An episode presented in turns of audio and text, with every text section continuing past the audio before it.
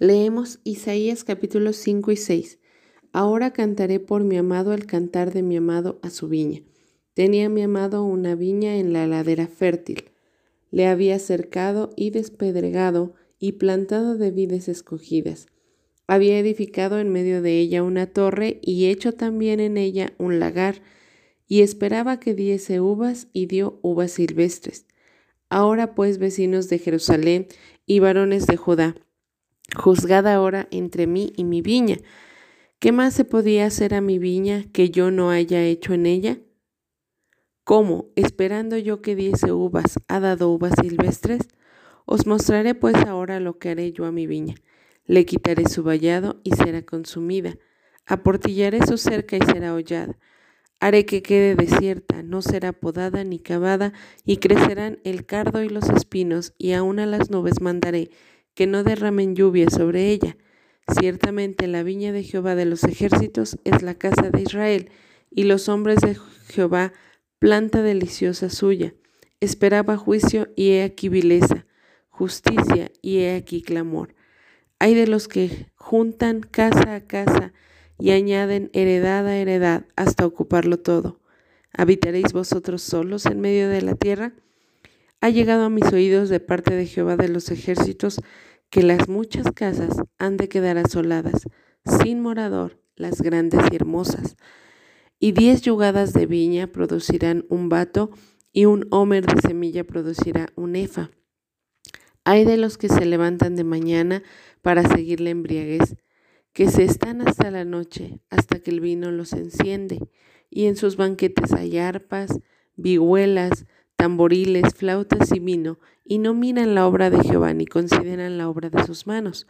Por tanto, mi pueblo fue llevado cautivo porque no tuvo conocimiento, y su gloria pereció de hambre, y su multitud se secó de sed. Por eso ensanchó su interior el Seol, y sin medida extendió su boca, y allá descenderá la gloria de ellos y su multitud, y su fausto, y el que en él se regocijaba. Y el hombre será humillado, y el varón será abatido, y serán bajados los ojos de los altivos. Pero Jehová de los ejércitos será exaltado en juicio, y el Dios santo será santificado con justicia, y los corderos serán apacentados según su costumbre, y extraños devorarán los campos desolados de los ricos. Hay de los que traen la iniquidad con cuerdas de vanidad, y el pecado como coyundas de carreta los cuales dicen, venga ya, apresúrese su obra y veamos, acérquese y venga el consejo del Santo de Israel para que lo sepamos. Hay de los que a lo malo dicen bueno y a lo bueno malo, que hacen de la luz tinieblas y de las tinieblas luz, que ponen lo amargo por dulce y lo dulce por amargo. Hay de los sabios en sus propios ojos y de los que son prudentes delante de sí mismos. Hay de los que son valientes para beber vino y hombres fuertes para mezclar bebida, los que justifican al impío mediante cohecho y al justo quitan su derecho. Por tanto, como la lengua del fuego consume el rastrojo y la llama devora la paja, así será su raíz como podredumbre y su flor se desvanecerá como polvo, porque desecharon la ley de Jehová de los ejércitos y abominaron la palabra del Santo de Israel. Por esta causa se encendió el furor de Jehová contra su pueblo y extendió contra él su mano y le hirió, y se estremecieron los montes y sus cadáveres fueron arrojados en medio de las calles. Con todo esto, no ha cesado su furor, sino que todavía su mano está extendida. Alzará pendón a naciones lejanas y silbará al que está en el extremo de la tierra, y he aquí que vendrá pronto y velozmente. No habrá entre ellos cansado ni quien tropiece, ninguno se dormirá ni le tomará sueño, a ninguno se le desatará el cinto de los lomos, ni se le romperá la correa de sus sandalias. Sus saetas estarán afiladas y todos sus arcos entesados. Los cascos de sus caballos perecerán como de pedernal y las ruedas de sus carros como torbellino. Su rugido será como de león, rugirá a manera de leoncillo, crujirá los dientes y arrebatará la presa se la llevará con seguridad y nadie se la quitará, y bramará sobre él en aquel día como bramido del mar. Entonces mirará hacia la tierra, y aquí tinieblas de tribulación, y en sus cielos se oscurecerá la luz. En el año en que murió el rey Usías, vi yo al Señor, sentado sobre un trono alto y sublime, y sus faldas llenaban el templo. Por encima de él había serafines, cada uno tenía seis alas, con dos cubrían sus rostros, con dos cubrían sus pies, y con dos volaban. Y el uno al otro daba voces diciendo, Santo, santo, santo, Jehová de los ejércitos, toda la tierra está llena de su gloria. Y los quiciales de las puertas se estremecieron con la voz del que clamaba, y la casa se llenó de humo. Entonces dije, ay de mí, que soy muerto, porque siendo hombre inmundo de labios y habitando en medio de pueblo que tiene labios inmundos, han visto mis ojos al Rey Jehová de los ejércitos. Y voló hacia mí uno de los serafines, teniendo en su mano un carbón encendido tomado del altar con unas tenazas, y tocando con él sobre mi boca, dijo, He aquí que esto tocó tus labios, y es quitada tu culpa, y limpio tu pecado. Después oí la voz del Señor que decía, ¿A quién enviaré y quién irá por nosotros? Entonces respondí yo, heme aquí, envíame a mí. Y dijo, anda, y di a este pueblo, oíd bien y no entendáis, ved por cierto, mas no comprendáis engruesa el corazón de este pueblo y agrava sus oídos y ciega sus ojos para que no vea con sus ojos, ni oiga con sus oídos, ni su corazón entienda ni se convierta y haya para él sanidad. Y yo dije, ¿hasta cuándo, Señor? Y respondió él, hasta que las ciudades estén asoladas y sin morador, y no haya hombre en las casas y la tierra esté hecha un desierto hasta que Jehová haya echado lejos a los hombres y multiplicado los lugares abandonados en medio de la tierra. Y si quedare aún en ella la décima parte, ésta volverá a ser destruida, pero como el roble y la encina, que al ser cortados aún queda el tronco, así será el tronco, la simiente santa. Salmo capítulo 105, versículo del 16 al 36 trajo hombres sobre la tierra y quebrantó todo sustento de pan. Envió un varón delante de ellos, a José, que fue vendido por siervo. Afligieron sus pies con grillos. En cárcel fue puesta su persona hasta la hora que se cumplió su palabra. El dicho de Jehová le probó.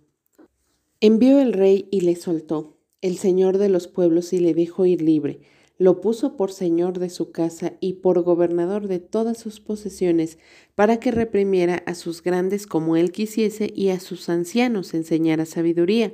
Después entró Israel en Egipto y Jacob moró en la tierra de Cam, y multiplicó su pueblo en gran manera y lo hizo más fuerte que sus enemigos.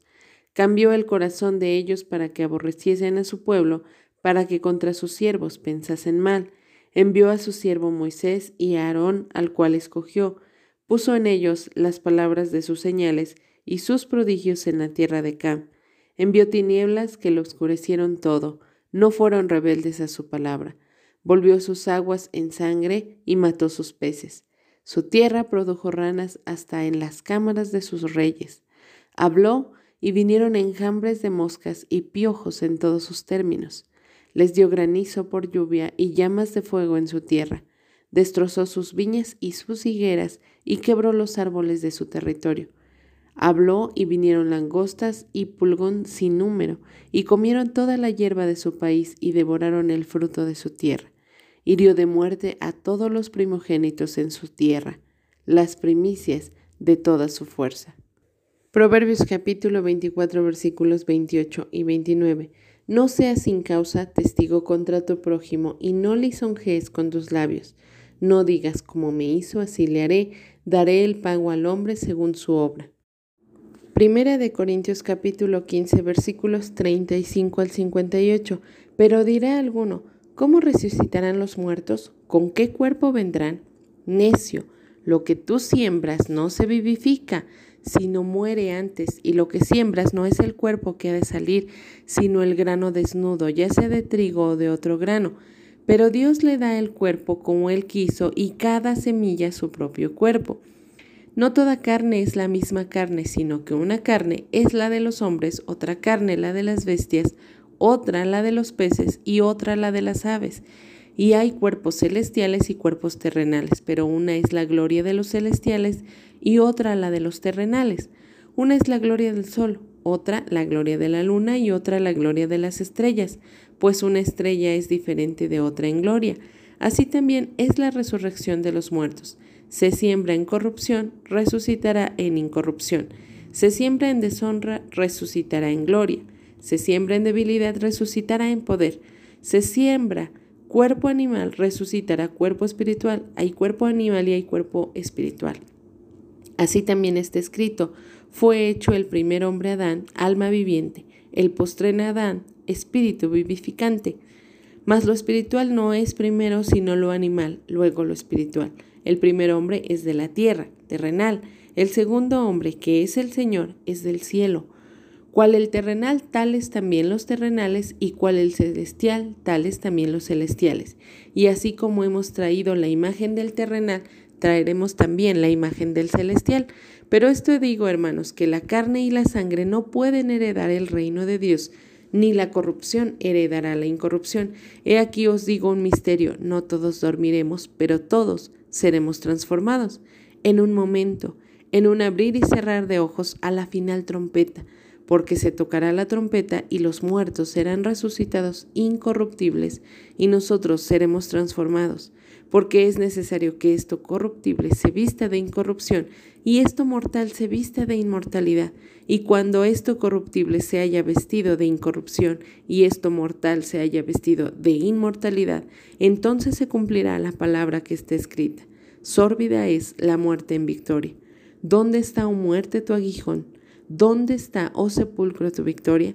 Ya que el aguijón de la muerte es el pecado y el poder del pecado la ley, mas gracias sean dadas a Dios que nos da la victoria por medio de nuestro Señor Jesucristo. Así que, hermanos míos amados, estad firmes y constantes, creciendo en la obra del Señor siempre, sabiendo que vuestro trabajo en el Señor no es en vano. En nuestra lectura de hoy, 7 de septiembre del 2020, continuamos estudiando el libro de Isaías, leemos capítulos 5 y 6. El capítulo 5 es una parábola de la viña. La viña está representando al pueblo de Dios y está mostrando cómo Dios había tenido un cuidado especial para este pueblo. Dice versículo 2, la había cercado, le había quitado las piedras, le había puesto vides escogidas, había edificado en medio de ella una torre y también un lagar y esperaba que diese uvas, pero dio uvas silvestres. Es decir, el fruto que esperaba era un buen fruto, pero la realidad es que se produjo un fruto silvestre, como si no hubiese estado el cuidado de parte de Dios. Entonces, lo que esperaba de su pueblo no lo recibió. En el versículo 5 dice, os mostraré pues ahora lo que le haré a mi viña. Él está mostrando que el pueblo le pertenecía a él, que era de su propiedad. Por eso dice, yo puedo hacer lo que yo quiera. A veces llegamos a tener una percepción de Dios como diciendo no es justo lo que Él hace sobre la humanidad, pero se nos olvida que todos somos de su propiedad. Su palabra dice que de Jehová es la tierra y su plenitud, así que Él puede hacer lo que Él determine. Y cuando Él ha invertido tanto en nosotros como su pueblo, y ofrecemos un fruto silvestre, obviamente Él tiene que hacer algo. Dice en el versículo 5, le quitaré su vallado y será consumida. Es decir, que la protección que Dios tenía para este pueblo se la iba a quitar para que pudiese ser consumida por sus enemigos. Ellos llegaron a creer que eran una nación poderosa por sus fuerzas, por sus caballos, eh, por su inteligencia, por su estrategia en la guerra. Se les olvidaba que había alguien más poderoso que los protegía y ese era Dios. Por eso es que Dios dice, como ellos han traído un fruto que no es el que yo esperaba, quitaré de ellos mi protección. En el versículo 6 habla de un juicio. Dice, haré que quede desierta, no será podada ni cavada, y crecerán el cardo y los espinos. Dios está diciendo, yo la cuidaba. Y su palabra dice que Él cuidaba de su pueblo o cuida de su pueblo de día y de noche y no aparta de ellos sus ojos. Y Él había realizado un cuidado exhaustivo sobre este pueblo, pero dice, ya no más, ya no va a ser podada ni cavada para que los espinos y los cardos crezcan alrededor de ella. Y em, dice, aún a las nubes mandaré que no derramen lluvia sobre ella. Está diciendo, también no solamente quitaré la protección, no solo quitaré mi cuidado, sino que también la provisión faltará y entonces vendrá un momento difícil para mi pueblo. Y a partir del versículo 8 comienza a hablar sobre los pecados por los cuales Dios juzgó a esta nación. Había esperado tantos años viendo tantas generaciones repetir el mal y hacer lo malo hasta que se cansó. Recordemos que en este libro el profeta habla en nombre de Dios y dice, cansado estoy de soportar todo lo que hacen. En primer lugar, el versículo 8 habla sobre la avaricia, personas que eh, se obsesionaban con tener más y más terreno, más y más heredad y empezaron a codiciar, a ser avaros. Y Dios condenaba este pecado. En segundo lugar, versículo 11. Dice ahí de los que se levantan de mañana para seguir la embriaguez. Una de las cosas que había desviado a su pueblo era deleitarse en sus propios placeres, en los vicios que destruían su vida, y esta fue la segunda razón por la cual Dios los destruyó, por la cual los entregó a cautividad. En el versículo 19 hablan de personas que hacen maldad, que dicen, venga ya, apresúrese su obra y veamos, acérquese y venga el consejo del Santo de Israel para que lo sepamos. Tenían una actitud insolente contra Dios, eh, de cinismo, de descaro y decían, bueno, sí, estoy haciendo mal, sí, Dios eh, cree que está mal lo que estoy haciendo, que venga y se presente y, muestre su consejo. Había una insolencia. En eh, cuarto lugar estaba el humanismo el llegar a decir, no, yo no creo que eso esté mal, aunque la ley de Dios lo diga, yo no creo. Poner antes al hombre que la ley de Dios, dice, hay a los que a lo malo llaman bueno y a lo bueno malo, que hacen de la luz tinieblas y de las tinieblas luz que ponen lo amargo por dulce y lo dulce por amargo. Esta es otra de las cosas que se estaba reflejando en el pueblo de Dios. Versículo 21 dice, hay de los sabios a sus propios ojos y de los que son prudentes delante de sí mismos. Está hablando del orgullo de personas soberbias a tal punto de ser insolentes incluso contra el dueño de todo, incluso contra Dios. En el versículo 23 muestra el sexto pecado por el cual Dios los entregó a cautividad. Dice, los que justifican al impío mediante cohecho y al justo quitan su derecho. Era una nación injusta que incluso eran capaces de quitarle lo poco que tenían a una viuda o a un huérfano con tal de quedar bien con alguien o con tal de aumentar sus riquezas. Y el último, que fue el más fuerte de todos estos pecados está en el versículo 24. Dice, porque desecharon la ley de Jehová de los ejércitos y abominaron la palabra del Santo de Israel. Es decir, menospreciaron la palabra de Dios, menospreciaron su ley, fueron infieles a Dios. Y en el versículo 29 dice, Dios se la llevará con seguridad y nadie se la quitará. Está hablando de una presa. Eh, de un león que toma a una presa y dice, así como un león arrebata la presa que quiere comer, así va a ser Dios con la nación de la cual esperaba un fruto diferente. Esto nos enseña que tarde o temprano el juicio por el pecado siempre llega. Dios te da la oportunidad de arrepentirte, te habla, te muestra tu pecado para que regreses a sus brazos, pero tarde o temprano el juicio por el pecado llegará. Y nosotros tendríamos que preguntarnos si quizá algunos de estos pecados se están reflejando en nuestra vida. Quizá hay avaricia por tener más y más y más posesiones. Bueno, eso es algo que está en contra de la voluntad de Dios para su pueblo. Quizá estás dedicándote a obtener placeres, a disfrutar eh, vicios, quizá ya incluso no sientes ni vergüenza delante de Dios en lo que pueda hacer por tu vida y, eres insolente, te has vuelto orgulloso, eh, piensas que las cosas que tú haces no están tan malas a tu parecer, tomando estos principios del humanismo y dejando de lado completamente a Dios y su voluntad, estás siendo injusto con tus hijos, con tu pareja, eh, injusto con Dios en relación al tiempo que debes dedicarle y estás mostrando una indiferencia hacia su palabra. En estos últimos días, más que nunca, Dios nos ha permitido tener un contacto más cercano con la Biblia. Pero si tú estás siendo indiferente a este recurso que Dios te está dando, no lo estamos promoviendo mi esposo o yo. Este es un recurso que Dios quiso darte para prepararte para estos últimos tiempos, para que tú lo conozcas, para que puedas estar cerca de Él. Pero si tú estás menospreciando, estás desechando esta palabra que Dios te está dando, no estás dentro de su voluntad. Todos estos pecados colmaron la paciencia de Dios y entregó a su pueblo a esta cautividad. Tuvieron que experimentar cosas tremendas eh, en la cautividad por no hacer caso del pecado. Y nos vemos en el capítulo 6 como eh, es el llamamiento del profeta Isaías.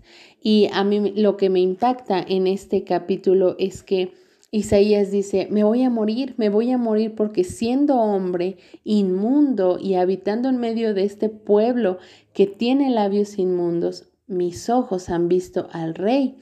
Pero en ese momento viene una luz de esperanza cuando un carbón encendido que trae uno de los serafines, toca su boca y le dice, he quitado tu culpa y estás limpio de pecado. Ah, lo que muestra este pasaje es que aún en medio de la situación que puedas estar, este hombre Isaías era un hombre pecador, pero aún así decidió Dios utilizarlo decidió mostrar su gloria a través de él. Esto nos muestra el corazón de Dios, que no importa cuán mal podamos estar, Él siempre se va a acercar a nosotros. Y la respuesta de Isaías es la que tú y yo debiésemos tener cuando Dios pregunta, ¿a quién enviaré y quién irá por mi pueblo? Isaías le dijo, heme aquí, envíame a mí. Y esta debe ser nuestra reacción. Dios siempre se va a acercar al pueblo pecador, no para mostrarle cuán pecador es, ni para desanimarlo, ni para condenarlo. En este momento, antes de que Jesús regrese nuevamente a la tierra, todos tenemos la oportunidad de buscar a Dios. Él nos está dando esa oportunidad que le dio a su pueblo. Si alguno de estos pecados está tomando un lugar muy fuerte en tu vida, necesitas volver a Dios. Dios te está llamando a ti. Está queriendo que reconozcas que hay pecado en tu vida, que no vivas creyendo que todo está bien en tu relación con Dios, cuando has permitido ciertos pecados en tu vida que te alejan de Él. Y Dios quiere hacer contigo lo mismo que hizo con Isaías. No importa que vivas eh, en medio del pecado, no importa que seas un ser humano que constantemente tiene la inclinación hacia el mal, hacia el pecado, Dios te puede usar si es que tú estás dispuesto a ser usado en sus manos. No te tardes en correr a los brazos de tu Dios. Él te está llamando, está mostrando una situación que puede ser evidente en tu vida, pero también te está dando la esperanza de saber que Él no desecha a todo aquel que le recibe. Que el Señor te bendiga.